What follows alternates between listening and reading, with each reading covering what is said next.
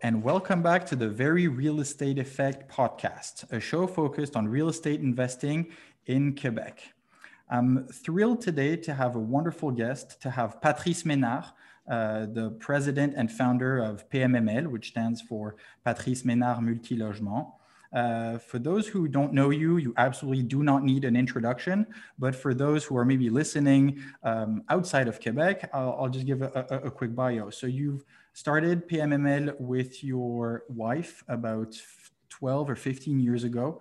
Uh, you've grown it to be the now the largest brokerage in Quebec by transaction, by um, assets uh, sold, and now you've also started um, mortgage broker mortgage brokerage, and now you've even ventured into semi-commercial, land rental, and essentially you've been building a fabulous little empire over the last uh, over the last decade.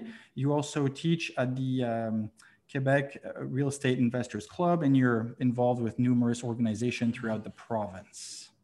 Is that a fair summary?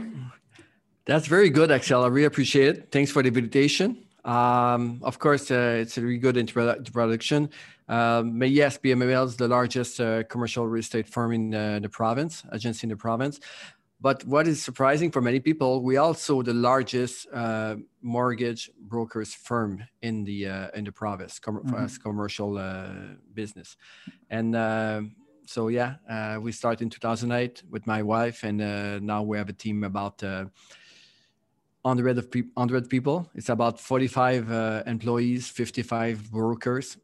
we have office in Montreal, Laval, South Shore, uh, Quebec City. Uh, now we're in process to uh, opening office in the, the, next two months in Gatineau and Sherbrooke City, where mm-hmm. those markets are, by the way, very, very, very interesting right right now for investors. Sherbrooke and Gatineau. Yeah, and they're probably markets that are a bit underserved from the uh, from the multifamily standpoint. Absolutely, and um, the, the, the, point here is uh, because of course about multifamily we're completely completely dominating the market in across the province because PMML have over 800 property under contract right now. Um, it's about 400 under a brokerage contract for financing and maybe about the same uh, 400 about to to to sell the property. Mm-hmm. And uh, the largest we can see in the market, the number two maybe f30 So we wow. just completely yeah. dominating the market. And um, and I find out now that, that we, of course, PMML going the more the, the year advance, we're going the larger transaction, and uh, we start to compete with uh, uh, international firm like CBRE, JLL, Colliers, and uh, Cushman, and uh, and so on. And we find out that we were mainly built on the mid market but now that we're going in the bigger property, uh, since the last two years, we grab a really serious part of that market. Um, it's interesting to see that those large firms, international firms, they really concentrate in the Quebec City, Montreal downtown, maybe Laval, uh, you know, downtown Laval and uh, South Shore, like uh, DIX30 and all those. But they never going out. They they they they're really invisible when you go uh, uh, example in Granby, Chambly, you go to uh, Saint Jérôme, you go to uh, uh Blainville, Boisbriand, you go mm-hmm. to uh, Trois-Rivières, Sherbrooke, Gatineau, Saguenay, Chicoutimi. It's we have we still have large building in those areas, and um, but those firms are not there. So we like to call us a provincial, uh, an agence provinciale with their yeah. provincial um, agency. Yeah. And lately you've had um, a lot of growth. You've been opening a lot of offices in those kind of satellite cities, and it really allows you to go tap into this really local market, which gives you a big advantage. Absolutely, because uh, those markets are not organized. And uh, that's what we did, by the way, with multifamily. That's how we start. Because when I started with my wife in 2008, you have no firm in the province, no agency, real estate agency in the province that was focusing only on multifamily. Like I said, the, the, the, the international firms, commercial firms, they're doing with big transaction in multifamily, but not in the mid market and even not even in the small market. So when I talk about small market, I talk about between six and 50 units.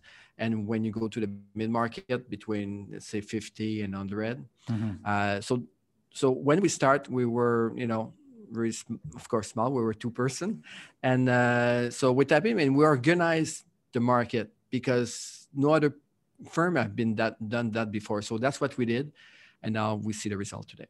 Mm-hmm. And we're going to do the same thing in those uh, Sherbrooke, uh, Gatineau. Uh, of course, you have many commercial brokers in those area, but it's really small firms. So uh, I think we, we can give the visibility that in all the data because PMML is built on data, a really mm-hmm.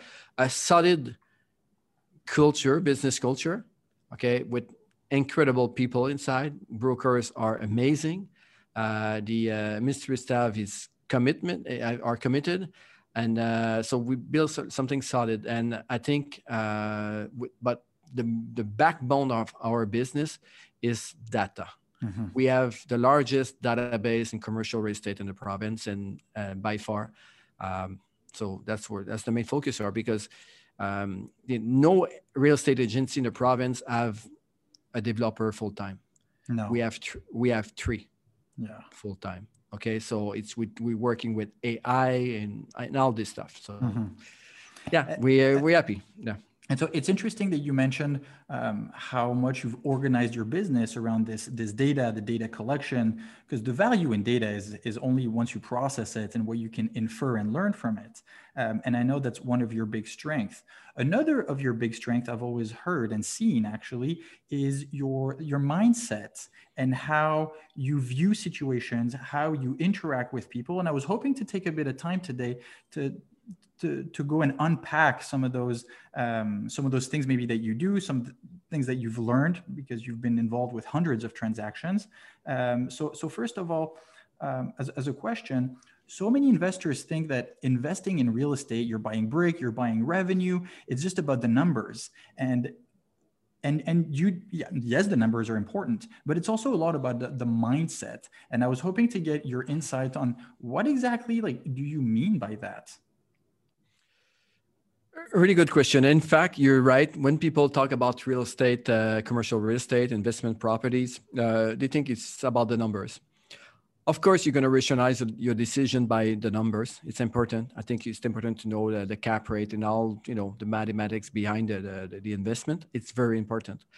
But more than this, uh, the investment property uh, market it's a very, very, and I mean very emotional market. What I mean by that is you're dealing with people who, uh, let's say, let's say, in, especially in the province of Quebec, because if you go to um, Ontario, uh, BC, you're going to see that a lot of apartment buildings, in case of multifamily, are owned by big corporation, big REIT. Okay. Mm-hmm. Yeah. And uh, you see it when it's, it's mainly large building, uh, maybe 50, 100 units and up and two, 300 units. It's not rare to see that in the market. When you go to the province of Quebec, it's, uh, it's mainly the apartment building industry is mainly a mom and pop industry. And um, so right away you have a different approach when you approach and you do transaction first, uh, mom and pop, the the the the, the, the typical story will be um, uh, Italian who came here in 1950, 1960. They came to Montreal. Uh, they they opened a business, pavement business. They work a lot, just enough for 10 years to, uh, to grab some money and invest in apartment building in 1970. And 1970, they, they buy a building. Five years after that, they, they bought another building, and so on and so on and so on. Today, the guy who came here, when the, the, the, the mom and pop came here maybe uh, 40 years ago, they they have three, 400 units mm-hmm. by the profit from the pavement business. You understand? And after that, we'll be with refinancing and then growing up. Uh, so there those people and we'll say the same thing with the greek who came here he opened a pizzeria and yeah. so on invest in real estate and so on the, the, the guy from uh, poland come here invest opened a shoe store and did the same thing okay mm-hmm. but the, the, those people came here with no education i mean um, they, they, no uh, school education yeah. they came here and they, they work hard but they came here, here with with financial wisdom that financial education that means not the sophisticated education in financial but the, the, the one that the basic that you need to buy asset and your asset will pay your lifestyle. Mm-hmm. and that's what they did. They work hard they buy apartment building and now they can their, send their school to the uh, their, their, their, their, their children to the nice school and so on. Why i tell you all the story? Because when you approach a seller we have this story mm-hmm. and own the building the last 40 years send is all his children to the night school now today the same children are lawyers planif- uh, planificateur financier financial planner know, yeah. they, are, they are they, they are a doctor they, they they have good jobs mm-hmm. and very often those same children they don't want to take care of the uh, portfolio of the parents. For them it's all problem with toilet it's just a liability. Uh, it, it's an asset but they want to they don't want to do the work to maintain the asset okay? Mm-hmm. yeah. Yeah. So so now it, it, you see you have a lot of frustration from the parents who don't see their children managing the, pro, the, the portfolio properly and uh, prefer have the nice job and the cottage on the, the north and spend their weekend over there instead of a renovating apartment. Mm-hmm. And, and now you're a broker or you're a buyer and you approach this person and now you're going to tell them that you're going to steal their, their, their proud because their proud is not in their in their diploma their no. proud is not what they built through the years now because if you have 400 units 300 units today you're worth about 25 to 40 million dollars soft because often they don't it's paid for. Yeah. So they have we have a lot of money there you see? So you go and you ask them to sell the property. It's not about the money they don't need the money. Mm-hmm. it's their proud. So you, you you take their proud of what they built in the last 20 25 40 years and now just for the fun of it try to talk with numbers with them is not gonna work. They don't care about. They don't number. care. They don't care about cap rate. They don't care about this.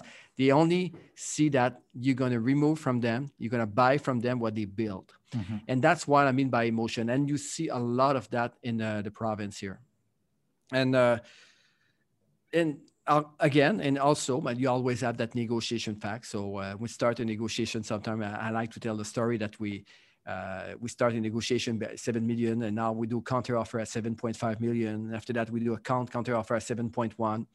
At the end of the day, we, we, we finished the, the deal uh, at uh, 7.250. And uh, now, you know, and probably sure that the buyer will maybe have, probably will, go, will be ready to go to 7.350 and maybe the seller will be ready to go to 7.150. Okay. Mm-hmm 100,000 more, 100,000 less, people negotiating, you know. And we go through the transaction, and at the end of the transaction, people are fighting for 2,000 bucks. Exactly. so, okay. And, and, but if you come with them with a counter offer 50,000 less, 100,000 more, they, they don't they will probably say yes but at the end of at the end of the transaction after two three months you know the due diligence and really hard question about how you operate the business and blah blah blah you see that people are going nuts for $2000 now it's not about the number it's about the ego of people. Yeah. and you see so to respond properly in your question uh, numbers are important but how to deal with emotion and people and people skill are so far more important in, in real estate investment and that's why uh, mindset and personal development is uh, is at the top of uh, our priority. I love the example that you used about the, you know typical for Montreal, the Greek family or the Italian family, because just thinking off the top of my head, I know one in each, and that's exactly what happened. uh, the, the, parents came here 50 years ago, and they built an empire, and so, so on and so forth. Um, it's it's really interesting, and so you haven't been involved w- with all these transactions I, guess you can start to see patterns over time. And and you know you mentioned how much you, you like to, to collect the data. And i can I can see how it's so true that people will, you know, leave 50,000 on the table at the beginning of the negotiation, but at the end, you know, it's, it's a $1,500 invoice that's going to make the difference, even though, you know, that's, it, it's, it's peanuts. And that's not what it's about. And as you said, it's, it's about ego and the perception. And people love to have the feeling that they won the negotiation. Absolutely. Whereas Absolutely. the negotiation, you don't win. It's a win-win game. everyone needs to win for people to be satisfied to walk away from a transaction. And so I was going to say over time, are there particular characteristics that you've observed from those successful investors? Um, yeah, yeah. Uh, the successful investors, uh, the characteristics is that mainly they are really strong with people skills. Uh, the kind of a seller that I like is really, really good at negotiation, but not at the, uh, uh, not firm, but good. I mean that that example, we we gonna negotiate after we agree on the price because the, the process to buy a negotiation start we have an accept when we have an accepted offer because yeah. now we get, need to go to due diligence, financing, and so on. Mm-hmm. That's where you dig dig into the transaction, you see problem on the property, and and when I see that people uh, experienced investors because like you said we, we made transaction people who have thousand units they don't need brokers to do transaction they know how to buy building and sell building but they use us because of visibility and experience and negotiation. We're up to date to the market. We know exactly who's the buyer in the market and so on. That's why they use us, not not to tell them what you know what, what to, do. do. Mm-hmm. Exactly. And but I find out that the, the the best experience I got with experienced investor is people they're really good at the visit, the building relationship with the buyer. They already know that they're gonna have to renegotiate soon or later with them. So at the visit, they they are really smooth. They like they they like to talk, tell the story. Really good storyteller about how they acquired the property and they, they how they what they did in the property, the renovation, the uh, the, the, upside of the uh, rent, and uh, the story about the the concierge, uh, the uh, janitor out out he, he is good. And so when you see that with an experienced uh, seller and you have a new buyers and you, now you, you understand you see it. Now you say oh right. Now the seller is now doing um, um, his speech you know? So it's important because if you have a the goal of a broker is to build that relationship between a buyer and a seller as soon as possible in a transaction. So when you're going to go after that with the, the second negotiation it's not always second negotiation but often it's, it's going to have to happen.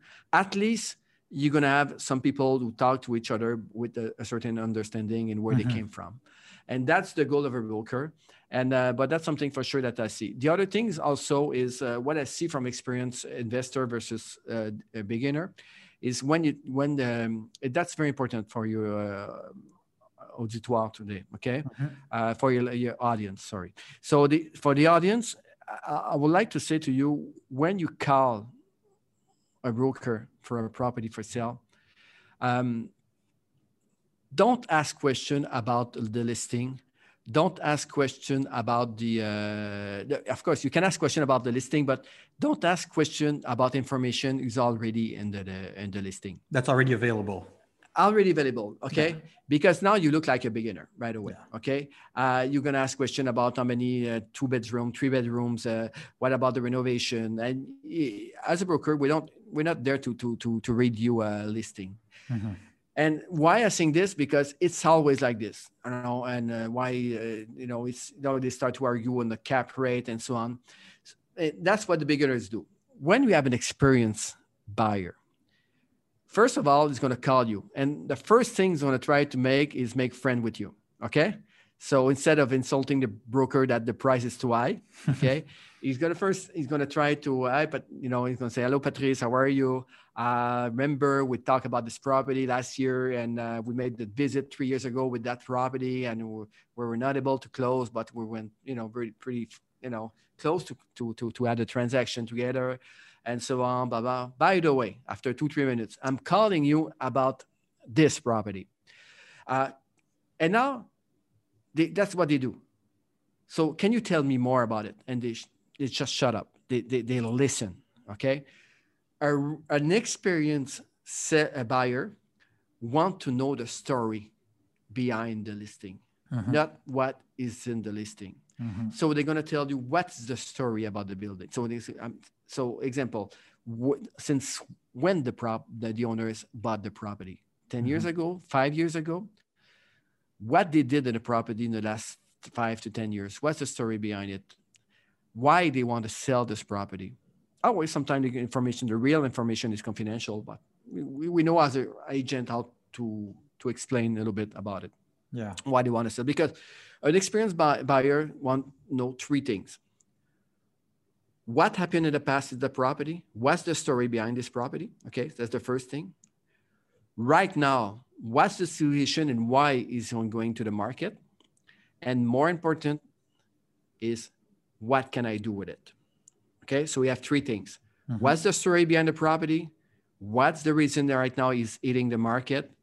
And also what the uh, what what's what's in for me in the future in this property? What's yeah. the, the upscale what's the upside okay? Mm-hmm. and so we're not talking about how many bedrooms and what's the the roof and blah and blah blah blah we try by the way pmml you know uh, you we have some very uh, detailed listing and try to very do our best on this. yeah. But mainly when you talk with broker try to know the story. And you know to be a good broker i think you need to be a good story teller. We call we call that story selling. We have yeah. so we have internal training about it, and uh, and that's what people like. Seller like that. Buyers like we tell the story about a property. They want to know more than the listing, and at the end of the day, that's how you uh, that's how you sell it. That's how you build a relationship. So mm-hmm. that's the one one that's the main difference I see from beginners to the uh, experienced buyer. That, that's a you, you make an excellent point that um, it's well one obviously it's not just about the numbers but it's it's about the story. It's about and one question i always like to ask when when i call for a listing is also you know i look on the rôle foncier who owns it and do a bit of research but then well i ask the broker like what's the profile of the seller? Like kind of how old is he? Why does he not want to keep it? And so on and so forth. And because because it's true that i say transactions are for machines but people we like stories because well we're not machines and we're emotional beings and so there's always so much more than just ah oh, you know it's making $60000 revenue a year like okay i can read thanks for the listing um, that's uh, it, it, I don't want to say it's obvious, but there's so much more behind it. And even though we're buying brick and roof, you're right. It's so emotional, even even as a, a even even for an, an investor. And so over time, you've also seen, you know, every day PMML, you get phone calls, your brokers get phone calls about new investors wanting to jump in. And so, is there, and first of all, we, we all know investors that say, I'm going to buy, I'm going to buy. And then three years later, you see them again and they've bought zero properties. So th- that happens. But what do you think makes the difference? What sets apart those who actually start one day. And it's start with a duplex start with a five unit it's okay versus those who actually stay on the sideline. They look they look they crunch but they never pull the trigger. What sets those two groups apart? Well of course you you, you it's about the mindset how they have trust in the market and mainly how they trust themselves how they can manage and buy a property. Mm-hmm. and uh, that's very important because what we see is, uh, of course, uh, you like you said in uh, the beginning, uh, I'm uh, I'm teaching at the Real Estate Investment Club of Quebec. By the way, it's about 15 years I'm associated with this organization, and they're awesome. The it's it, it's incredible what the how thousand and thousand people came from that organization and have success. And I've met so many people who start over there with them, and today they have 600,000 units. One of them have more than 2,000 units. Uh, uh, start with the, the, the, the teaching of uh, CEQ, mm-hmm. so real estate investment club. But um, mainly what, what the, the, what I see because I see many people came to that to those training and never do something also. Okay, uh, a few majority will will act on it. But that that's a society. Anything, any field, you see that many people going in, but few of them are uh, doing something with it. Okay, and any teaching. Um, but the difference it's, it's more about the, the, the, personal confidence some some of them also they came over there some people called a broker or called a, you know to, to, to they want us someone want to start and they want us as a broker to convince them that the real estate is better investment than stocks or uh, anything anything else and i think we have very very in fact the, the very successful investors uh, with stocks okay and in mm-hmm. fact the most wealthy people the contrary we all see uh, the, all the big asset will being uh, uh, the, the big fortune will were with real estate, but that's not true. If you really look, the real fortune are people who build business, and also a lot of people, uh, big like Warren Buffett, who were more in the uh, stocks, stocks than real estate. Mm-hmm. But I can see that the largest people, uh, the, the, you know, if you go to the mid mid investors, it's with real, estate, real. Yeah. And um, but people try to convince us that real estate is better than stocks, and that's not a job. When people call me about that, I know that this guy is not really. You know why? Because once someone right now is already convinced that real estate apartment building is the best place to invest, even if someone is convinced about that, he's still going to have difficulty to find something good. So I don't want to go to convincing about to invest in real estate. We have thousands of people already convinced that real estate apartment building is the best thing. So now we need to find the best property for them on the market. Yeah. And uh, and the difference with people is people analyze a lot in too much in the cap rate and the and the, Excel spreadsheet. Uh, they're going too much in details and uh, they try to rationalize their, their decision with with numbers. And uh, this is not the only things you need to know in a property. Simply said is can I raise the net revenue of this property or not? What is my chance that I'm going to buy this property and raise the net revenue? How can I can, can I prove that? Improve mm-hmm. the net revenue, and uh, and yeah, two ways by put the incomes up, okay, the revenue up, or by reducing the expense. Right now, the market, I think the best way to do it is to raise the revenue revenue. But the question you need to ask yourself, and again, that's someone who have over 3,000 units who told me that once. He said, Patrice, when I look about the net revenue, we say, how much gonna, um, how much dollar is going to cost me to raise my net revenue from one dollar, and how much dollar is going to cost me to to drop that net revenue?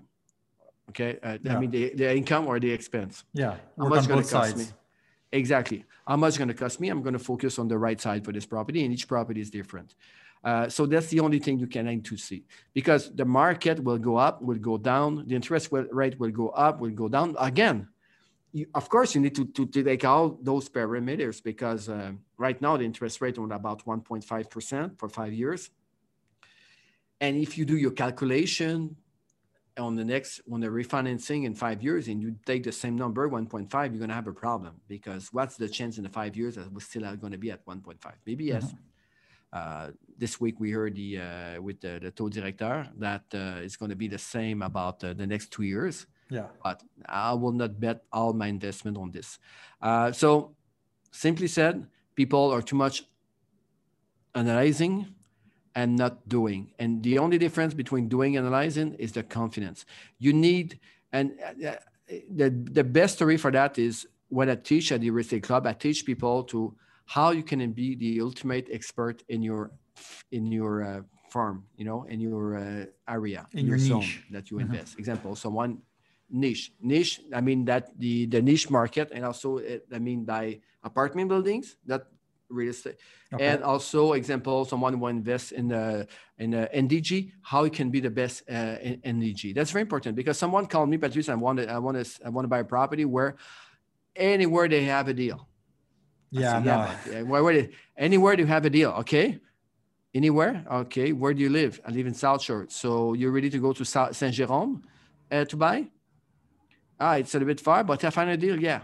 The problem with that is they look for deals, but they're never going to be able to see the deals because you're not expert. You cannot become an expert in all the markets. No. So I like the person will tell me, Patrice, I want to invest in Notre-Dame-de-Grâce and DG, Côte des Neiges. Uh, I will go maybe to Verdun, La Lachine, those four areas. Mm-hmm. Okay. And what they're going to do, they're going to go deep and they're going to take the 24 last 24 months of every transaction in those areas. They're going to study those transactions. They're going to know the cap rate. They're going to know which property been sold and why they've been sold at this price. So they're going to become an expert in this area. Mm-hmm. And now they're going to get out of the, the, the, the, Excel spreadsheet with the, and now they're going to see a property coming to the market. So instead of take three, four, five days before making an offer, when a property came to the market, when you are an ultimate expert, you know everything, you study the last two years of that market, you're going to be able to make a decision in, uh, in the 15 minutes. This, yeah. it's not more than this. You see the property, you call the broker, you heard a story about when, what they did in the past, what's the reason now, and what can I do with it.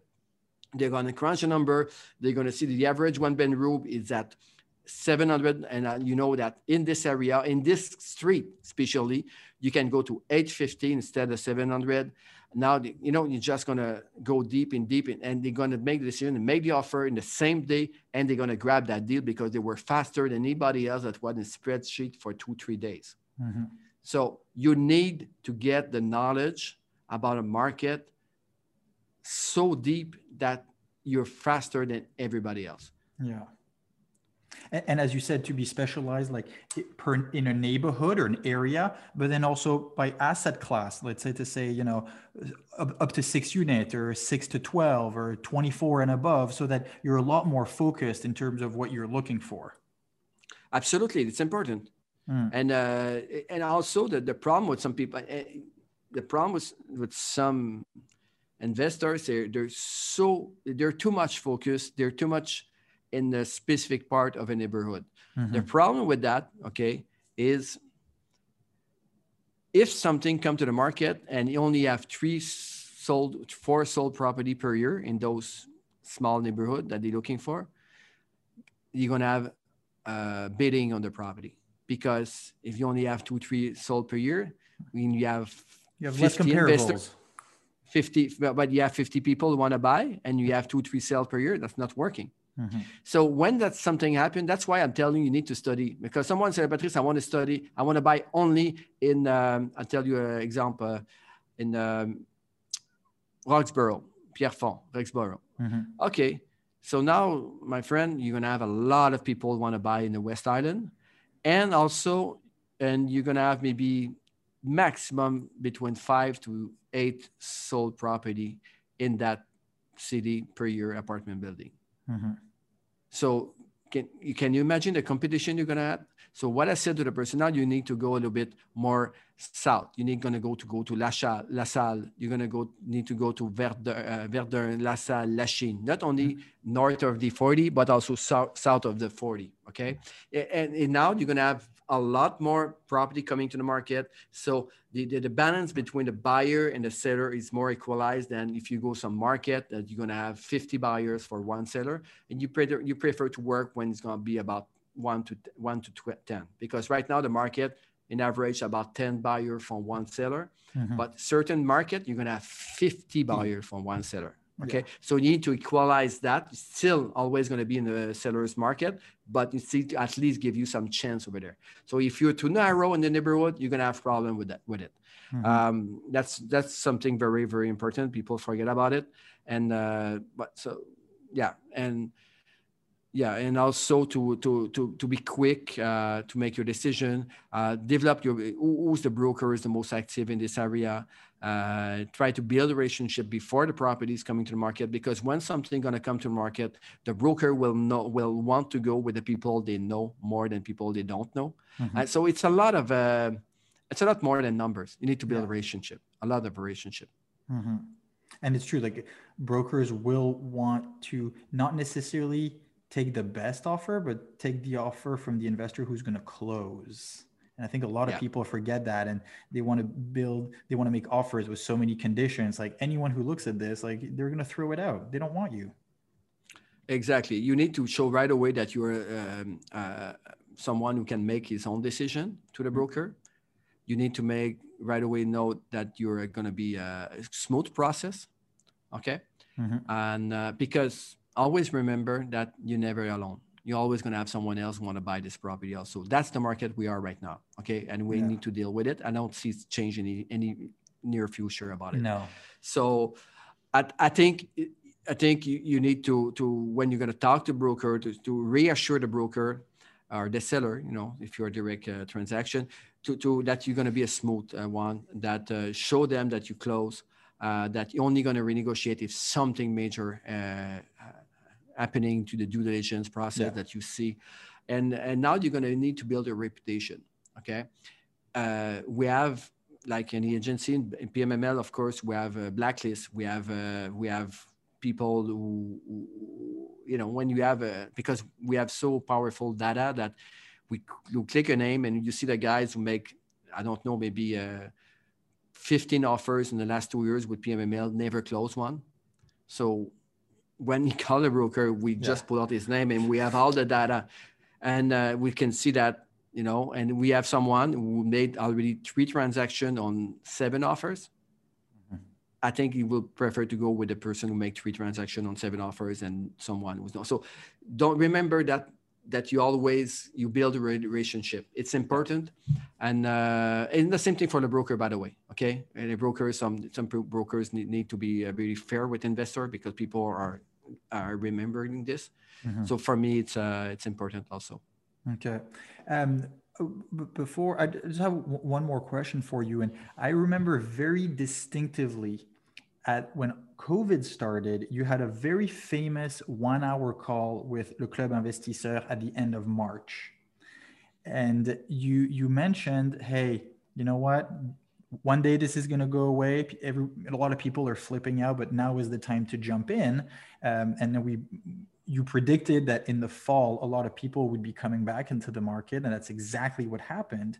And so my question to you is, what do you see for 2021? A lot of people are saying, you know, prices are crazy, it's already too high, but then the best moment to buy is now because you didn't buy a month ago or a year ago. So, what do you see coming for 2021? Um, what we see is, uh, yeah, you're right. Last year I was predicted that that big uh, rush to the, what I said precisely, I said when the, now everybody would lose in the stock market, okay, because the stock market at that time, remember, dropped about 25%, 20, 25. Mm-hmm. And uh, I said, what's going to happen when the stock market going to go back to uh, what where it was before, like in January, uh, February uh, 2020? a lot of people will sell their stock at that time and want to put the, the property, uh, the, the money in the um, real estate. Okay. And that's exactly what happened because remember last fall, not all, but many of the stocks went up and go back to the, the, the previous uh, price. And now we saw last fall incredible bidding after bidding after bidding. The price are going up. And, and mainly it was new investors to the market, people who hmm. never heard about, people who have big fortune, people, uh, uh, a lot of asset, a lot of equity, and they just decide to diversify in, with an apartment building. And um, and their goal because it's a new reality.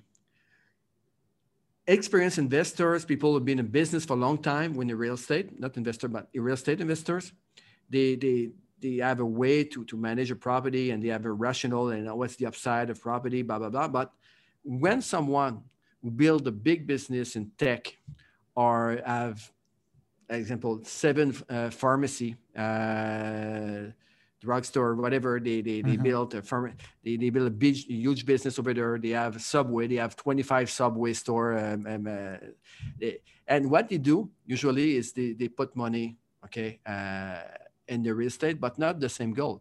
For them, real estate right now, apartment building especially, it's a, uh, you can translate for me, on say une valeur refuge. Yeah, it's a store of value. Exactly. so, yeah. so it's, they, they, they, what they do is they take the profit from the business and they put it in the real estate. But for them, they don't care about their, the, the, the cash on cash. This is not the goal. Mm-hmm. They just want to secure mm-hmm. their profit that they do from. They, they want to park $5 million somewhere. Park it, exactly. And uh, so far, you know, uh, with the, the, the, the, the, the uh, equity and the value and the plus value that we see right now in the apartment building, even if the cash flow is not perfect, the cash on cash is about is under five percent.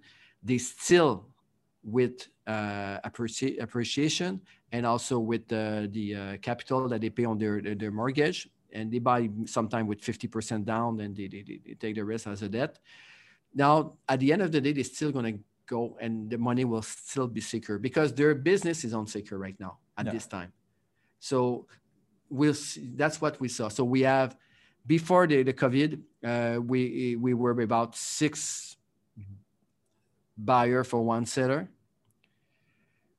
During the COVID, we have three buyers for one uh, seller. So the, the, the, the buyer dropped by half. But What happened at that time is the three buyers were the right one because on the six buyer, three of them were curious about not really serious investor, but the serious investors stay on the market between that period and they just buy and buy and buy. We see incredible stuff last year.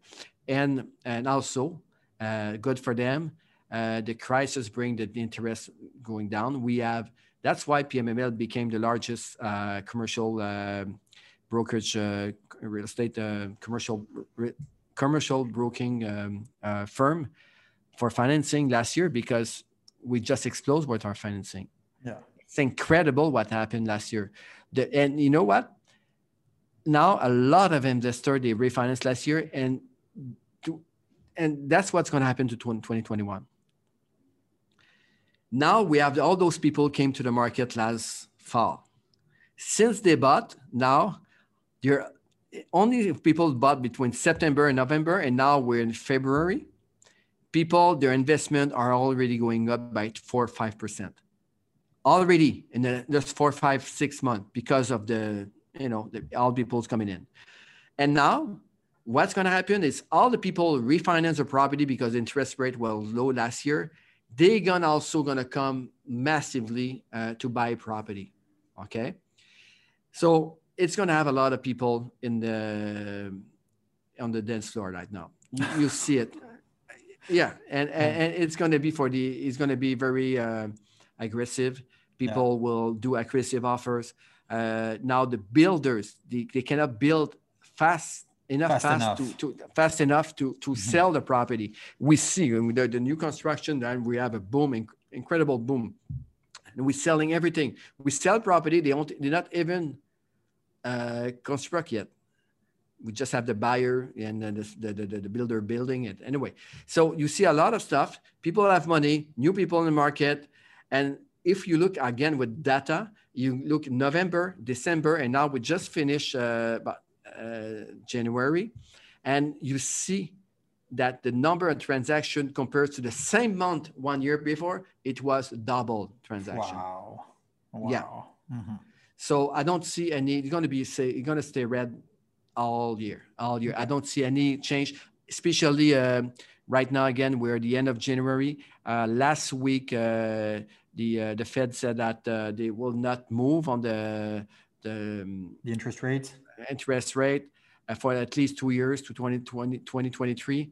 Uh, so seriously, yeah. Axel is going to have a lot of competition in the market mm-hmm. and uh, good for seller, bad for buyers, but still again, people who are not have the mindset, they will look the parade and experienced investor, even if they're not happy about what's going on, they're still going to buy. Yeah. They're going to buy they're going to buy. It's, that's what we see right now. People are buying, even if they're not happy that this crazy thing happening, but they still know mm-hmm. that now will be cheaper than next year and so on. Yeah, fully agree with you. With uh, well, with, so I should have maybe disclosed it. I've actually done two financing projects with uh, PMML. Um, oh yeah, one, okay. Yeah, one on a refinance and one on a purchase with Matthias. Uh, thank okay. you very much, Matthias, by the way. And um, we're a little bit in that situation where we refinance and we got the money back in December. So now we're looking to find something. So we're in exactly this situation. It's funny.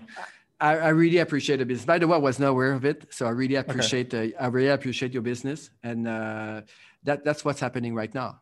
Mm-hmm. You know, and that's what you do. You, you you take advantage of the lowest right? I don't know how much you close, uh, how much was the, the, interest rate you close, but you not you don't have to say it right now. But mm-hmm. it, I think it's it, it's incredible what's the opportunity right what's yeah, happening. It is. It is, and we, we, we got some good help on it. Uh, one of them was a fairly difficult file, but we we, we got through it. But that's anyways. Um, Patrice, I could keep talking about this with you for hours, but I want to be re- really respectful of your time. And uh, just before we finish, where can people find out about you if uh, they're interested in properties, financing, or else? Of course, uh, you can go to pmml.ca. So pmml.ca. We can maybe put the. Of course, you don't. It's going to be uh, audio. So uh, I'll put it in the show notes. The show notes. I really appreciate it. Yeah. And uh, um, people you can follow me on facebook instagram linkedin please follow me interact with me um, my goal is to create value in the market. Okay, whatever is with the uh, podcast that I'm doing right now with you, that's how PMML was built. Uh, we were the first to give free data to the market with our report. And by the way, you go to pmml.ca slash report. Uh, you're going to have many reports. This year alone, in 19 in 2021, we're going to have 72 reports going out. Wow. I mean, yeah, uh, example, uh, multifamily, uh, each quarter. So that's for uh, apart uh, multifamily. We're gonna have office building, industrial building. We're gonna have new construction, senior residence. We're gonna have financing. We're gonna have anyway. It's mm-hmm. so on in the, each region. We're gonna have also. And um, so that's that's the best way to follow us. It's go and download the report, see the video. We have over 300 video to uh, to learn about uh, investment, mainly in French. I just need to uh, to to say this right now, but a couple of in English, of course. And maybe we can hear your story. Axel would be nice to uh, to invite you and you sure. tell us your story, how you how you start real estate and uh, what's your plan. So pmml.tv uh, for the uh, the show and uh, pmml.ca. Uh, and right now, if you're listening to Spotify or uh, any audio, we, we're everywhere. We're of course SoundCloud, and from there we we we are everywhere on audio. So I really appreciate Axel the invitation. And my goal is to create value for people. So follow me directly on Instagram on my personal name uh, and also uh, on Facebook and uh, LinkedIn also. Yeah, you, you do have a lot of content out there under under PMML. Patrice, thank you so much for your time. It's been a, it's been a real pleasure, and every time um, I actually I, I, listen to you, I walk away feeling even more inspired. So thank you because it'll give me a good kick for the afternoon. And to all of you, if you enjoy the show and would like to keep supporting us, please subscribe, leave us a rating, leave us some comments, send me some questions. I'll be more than happy to uh, to address them uh, next time when I get a chance. So thank you very much for listening in and see you next week.